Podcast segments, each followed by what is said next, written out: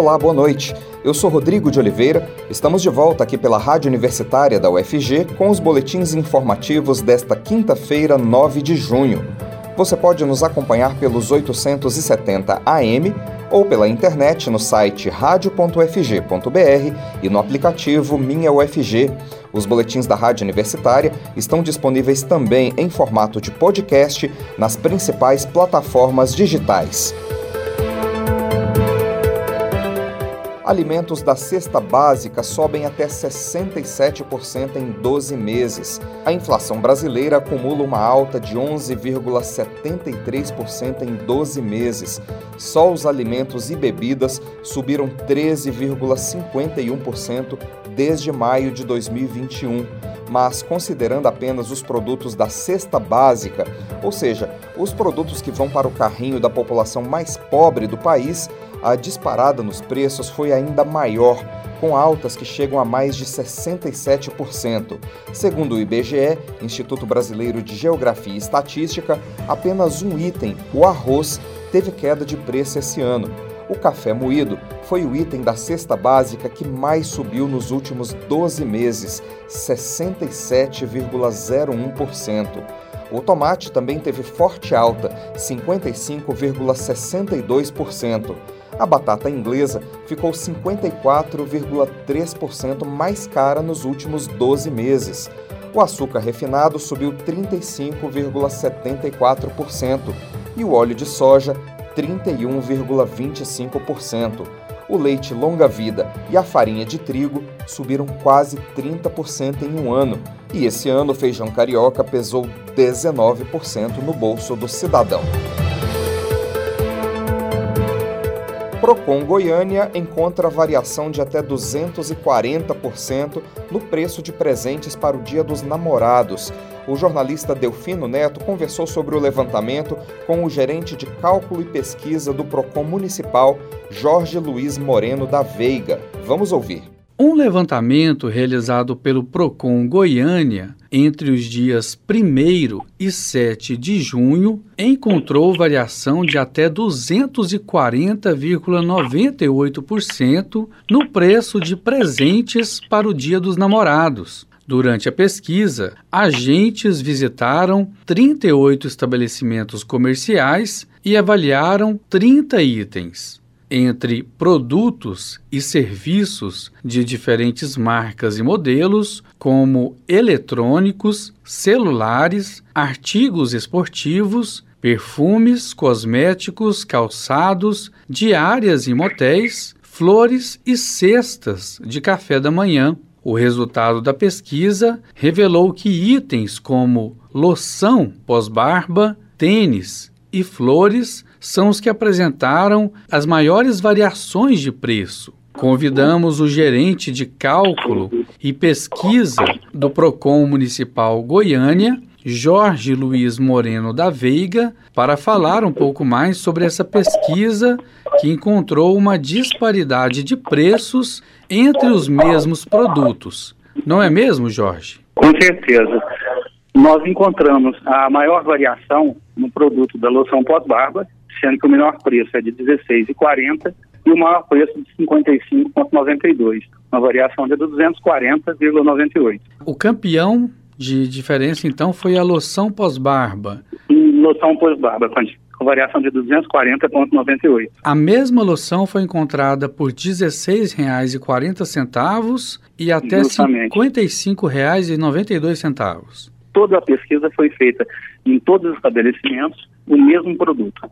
Jorge, muitos casais aproveitam o dia 12 de junho para, além de presentear, né, pernoitar em motéis aqui de Goiânia. A pesquisa do Procon verificou os preços aí de serviços desse tipo de estabelecimento também, não foi? Há muita variação de preços nesse tipo de serviço? Em apartamentos luxo, a variação foi de 154,29 e super luxo 170,59 sendo que o luxo, menor preço de 70, o maior preço 178. E a super luxo, menor preço de 85 e maior preço 230. Em hotéis, o mesmo estilo de pernoite. E já entre os românticos, né, que amam presentear a pessoa amada com buquês, nesse item também há variação de preços. Com certeza também. O buquê tropical, no caso de 12 unidades, a variação foi de 235,44, sendo que o menor preço 130, o maior 300.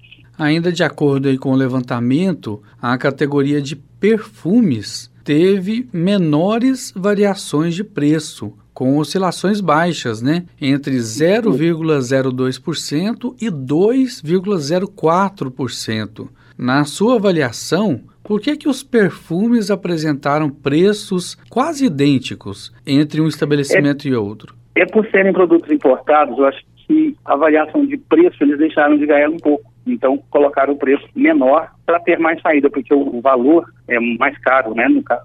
Essa pesquisa do PROCON é uma pesquisa muito recente. Foi feita aí do dia 1 até o dia 7 de junho. É uma pesquisa feita praticamente agora, né? O que mais foi encontrado de diferença de preços nessa pesquisa do PROCON municipal? No caso de maiores variações, nós procuramos várias marcas. A pesquisa foi 112% e a gente colocou de menores, a gente tem tênis Mizuno, que é 0,33, aí tem caixa de som, é, procuraram vários tipos de, de, marcas para serem ofertadas, né? Então, essas foram as menores variações e as maiores. Jorge, qual que é a orientação aí que o PROCON dá para as pessoas que estão procurando os produtos e pretendem ir presentear no Dia dos Namorados? Antes de comprar os produtos, deve se atentar para a qualidade, a data de validade, a embalagem, se não está violada, se é aparelhos eletrônicos, a voltagem. Lembrando que a troca de produtos também, qual vestuário, roupas e calçados,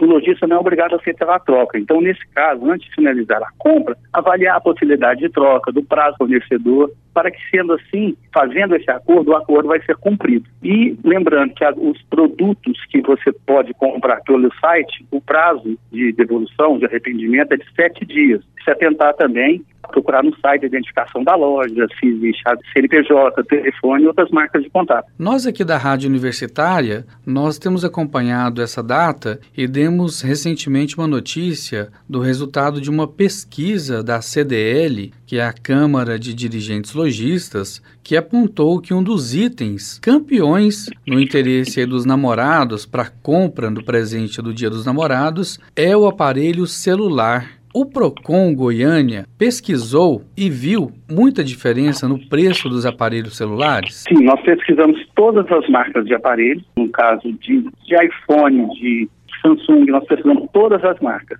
Existe uma disparidade muito grande também em relação aos celulares, aparelhos celulares. Ele já também vai estar disponível, com disparidades bastantes, no caso de 2% até 60% de variação tablets, marcas Samsung, smartphones Motorola, o iPhone, Galaxy, todos estão na pesquisa. Quais as outras dicas finais aí que o Procon dá para os consumidores antes de efetuarem a sua compra para esse Dia dos Namorados, que já é no próximo domingo? Primeiro, pesquisar é o melhor caminho para o consumidor. Então, faça economia e tenha satisfação na compra dos seus produtos. Marcas conhecidas nem sempre são sinônimos de melhor qualidade. Então, busque o produto que atenda a sua necessidade esteja dentro do seu orçamento. Nós conversamos com o gerente de cálculo e pesquisa do Procon Municipal de Goiânia, Jorge Luiz Moreno da Veiga. Jorge, muito obrigado por falar com o público ouvinte da Rádio Universitária. Bom trabalho aí para vocês e até a próxima. À disposição, qualquer momento, só nos procurar que estamos aqui para atender. Delfino Neto, para a Rádio Universitária.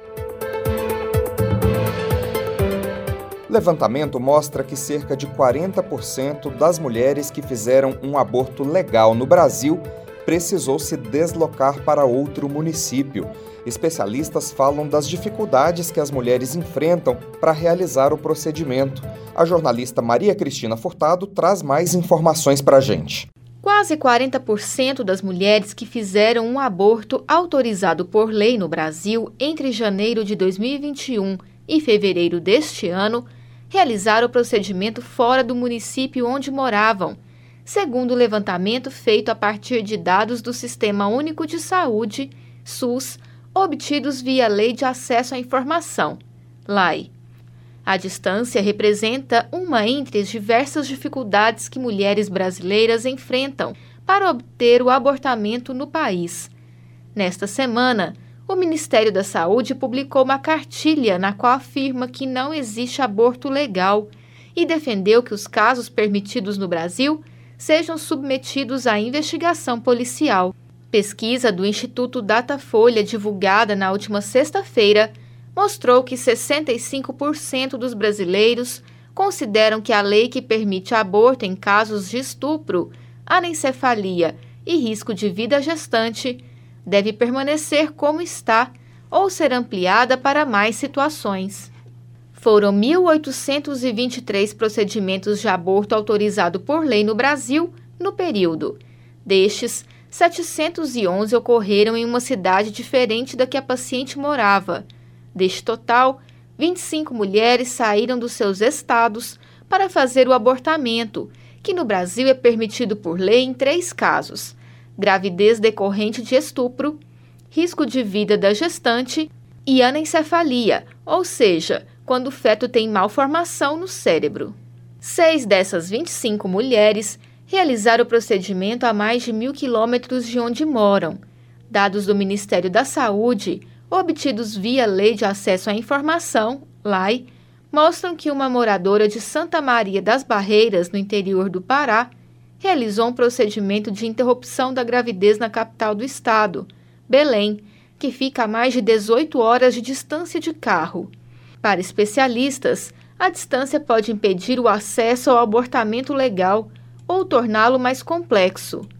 Segundo a legislação brasileira, as mulheres vítimas de estupro que quiserem interromper a gravidez têm o direito de fazer o procedimento pelo SUS, independente de apresentar registro policial da violência sexual. Os deslocamentos em transporte público das mulheres que fazem aborto legal foi estimado em até quatro dias e meio e os custos do trajeto em até R$ 1.218, segundo uma pesquisa da doutoranda em saúde coletiva na Universidade Federal de Santa Catarina, Marina Jacobs.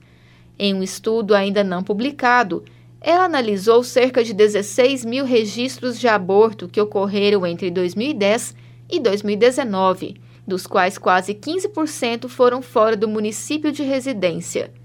Jacobs afirma que a distância que as mulheres precisam percorrer para acessar esse serviço pode impedir o acesso delas ao aborto seguro.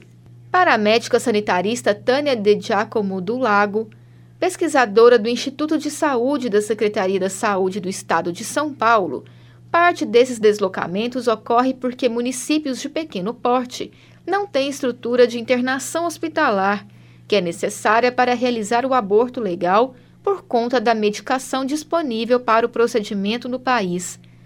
Ela destaca, no entanto, que mesmo em cidades de médio e grande porte, onde há estrutura de internação, muitas mulheres não conseguem acesso ao serviço. Especialistas também apontam que, mesmo quando o município registra a realização de algum aborto legal no período pesquisado, não há garantias de que o sistema de saúde local execute o procedimento com regularidade.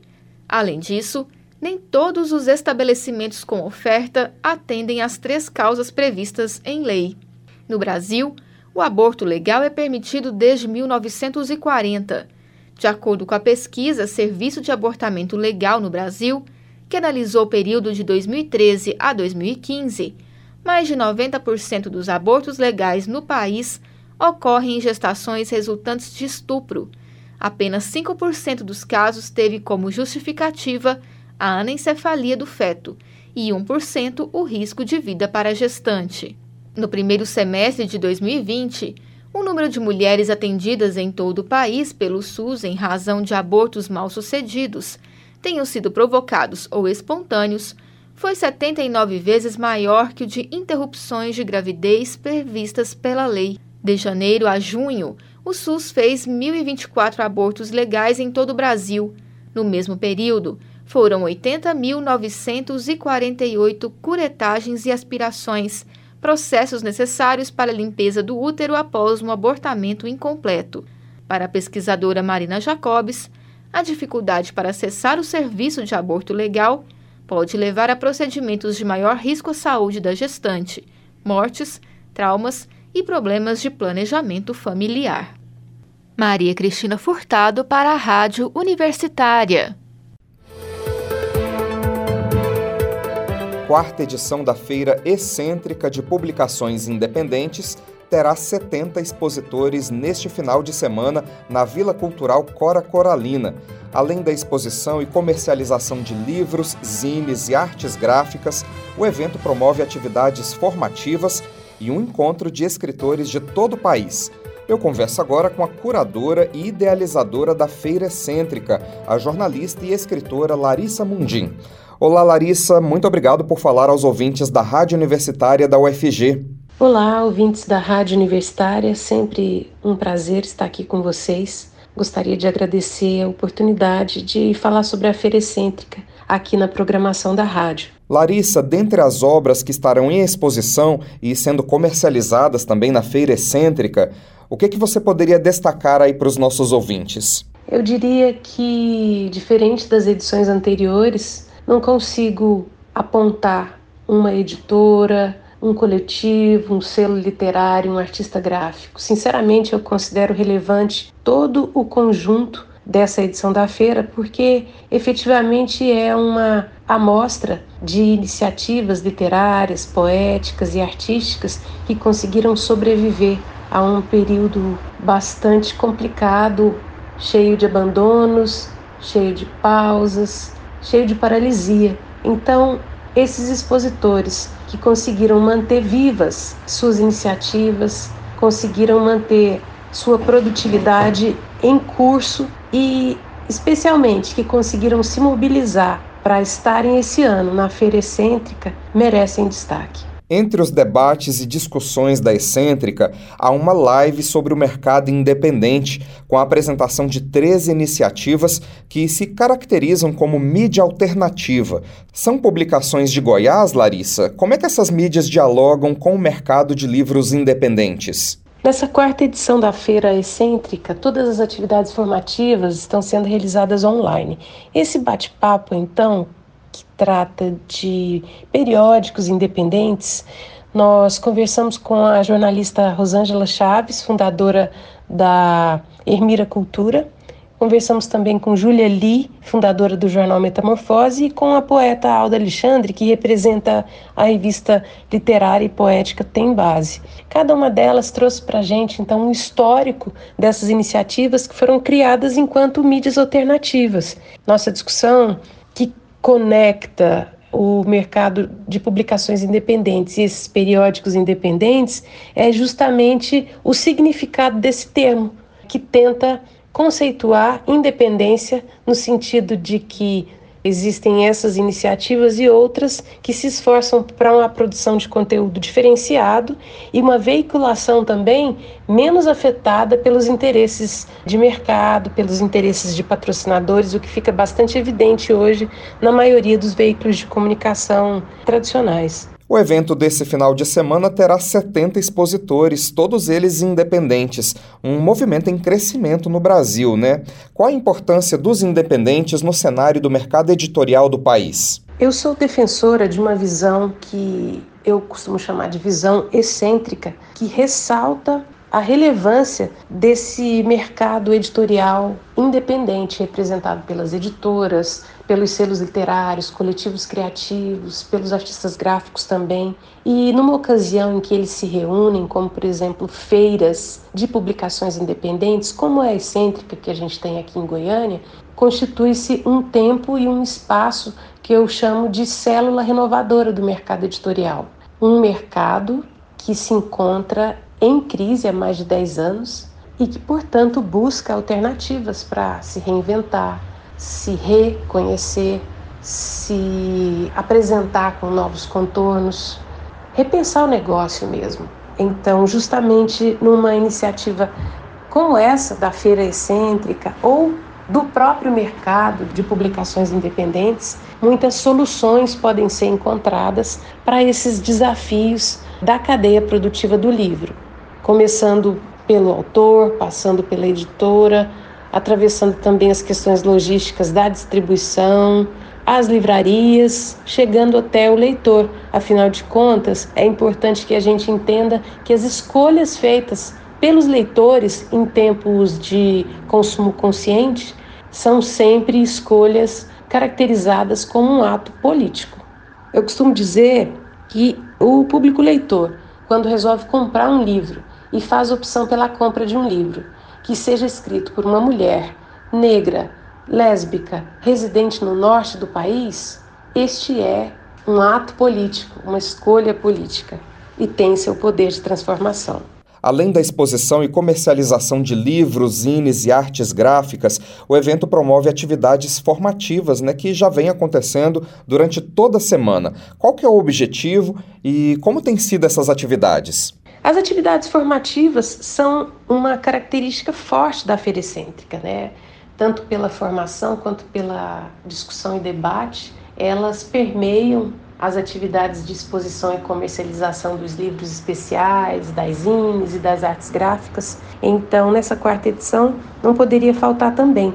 E elas foram realizadas online, as oficinas e os bate-papos. No entanto, na pauta presencial, no programa presencial, além da feira em si, que vai se realizar nos dias 11 e 12 de junho na Vila Cultural Cora Coralina, nós temos também um encontro de escritores e escritoras, que eu estou chamando de palavra cruzada. Então, se caracteriza também como um espaço de debate. São cinco rodas de conversa que reúnem 25 autores e autoras. E o nosso objetivo é saber o que pensa quem publica em Goiás. As atividades formativas da Feira Excêntrica se mostram extremamente importantes para o fomento da cadeia produtiva do livro aqui em Goiás. Desde a primeira edição, a gente percebe que Agora nós temos alguns expositores que, em princípio, eram visitantes da feira, que se encantaram pelo ofício de fazer livro com alta qualidade criativa, que se envolveram nas atividades né, que sempre promovemos, não somente no período de feira,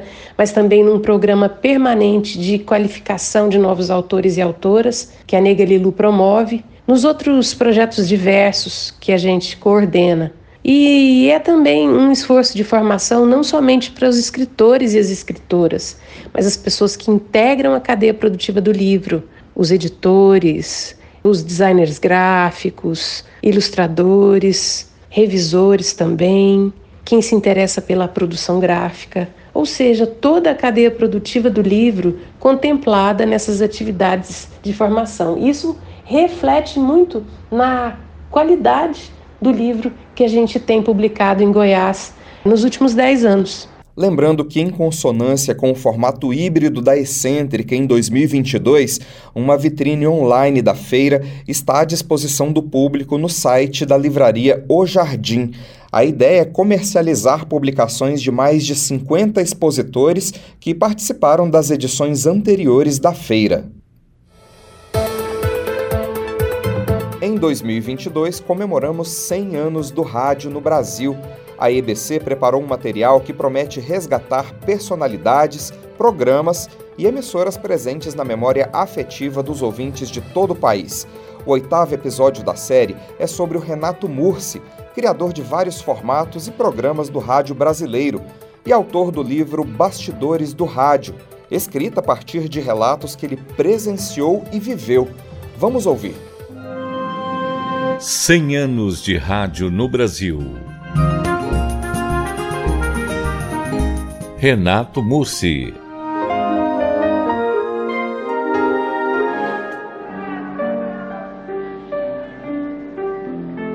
Um pioneiro. Eu fui um dos primeiros profissionais de futebol do Brasil. A primeira transmissão de um programa folclórico porque quem fez fui eu. Rádio Teatro, primeiro rádio teatro de peça completa, quem fez fui eu, na Rádio Transmissora Brasileira.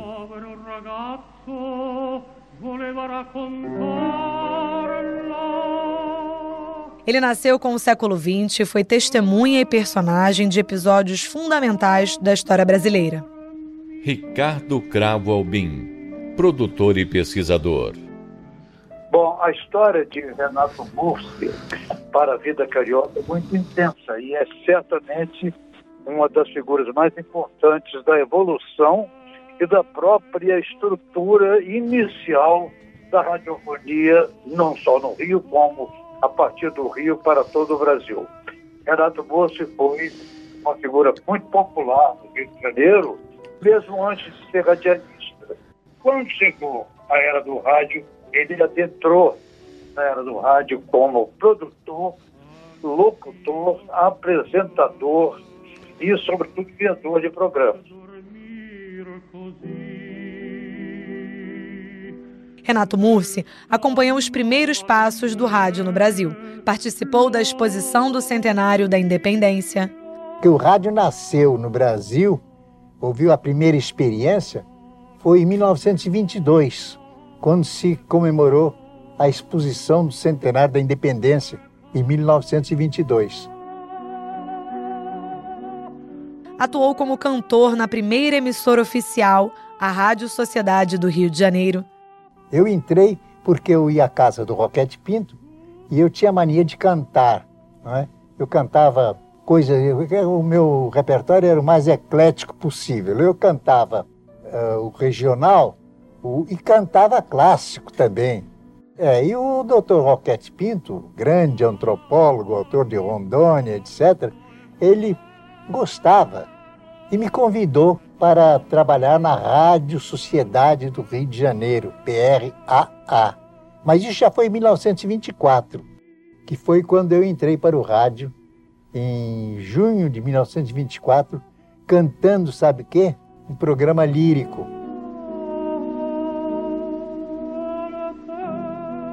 Entre os títulos de Renato Mursi que marcaram a história do nosso rádio, podemos citar cenas escolares, que depois se tornou Piadas do Manduca. Comé, tem comida ou não tem comida aqui nessa fuleiragem? Oh, que isso? Calma! Não. Calma, Manduquinha. Isso é muito feio. Você já é um homenzinho, deve se portar como gente. Que como gente nada, eu não sou entrepáfico. Eu quero comer a boia. Alma do Sertão. Ai, é sempre triste a gente ver em plena mata anoitecer. Alma do Sertão. O famoso programa de Renato Mursi, gentileza do Vale Quanto Pesa o Sabonete das Famílias. E agora vai aos receptores do Brasil, Alma do Sertão. Inicialmente, uma ligeira conversa fiada entre seu Minona e Cia Zeferina, respectivamente Brandão Filho e Letícia Flora. E Papel Carbono, que revelou inúmeros talentos. Atenção, ouvintes, para as emissoras que retransmitirão o programa Papel Carbono da noite de hoje. É, Lolita Bruna, Guinaldo Raiol, Ângela Maria, Janito Castilho, Melita, os cariocas, Donato Oliveira, Adelaide Quioso, Claudete Soares, Dário Monteiro, Eleni Andrade, Elton Botelho, Joelma, eh, Mara Lúcia, Irene de Andrade, Zé Vasconcelos, Francisco Anísio, Ivone Cury, Roberto Lima, Laide Costa, Cláudia Barroso, Maria Helena Raposo, Baden, Paula Aquino, Ellen de Lima, que eu já disse, Dino Dini, Ivete Siqueira, Marlene Rosane, Júlio Bar, Aqui fica encerrada esta apresentação de Papel Carbono, que foi apresentado por Renato Mursi, seu criador, e secretariado por Terezinha Nascimento. Como sempre, Papel Carbono foi uma gentileza do Saulo de Frutaeno, hoje numa audição especial comemorativa dos 30 anos de rádio de Renato Mursi. Boa noite, ouvintes, e até domingo neste horário, quando voltaremos a apresentar Papel Carbono. Em 1976, Renato Mursi lançou o livro Bastidores do Rádio, com relatos que presenciou e viveu. No final da década de 1980, ele saiu de cena para virar história. Mas seu acervo, com quase 20 mil itens, está guardado para a posteridade no Instituto Cravo Albim. Registros fundamentais da história do rádio no Brasil. 2022 100 anos de rádio no Brasil. Uma produção Rádio MEC, com o apoio desta emissora.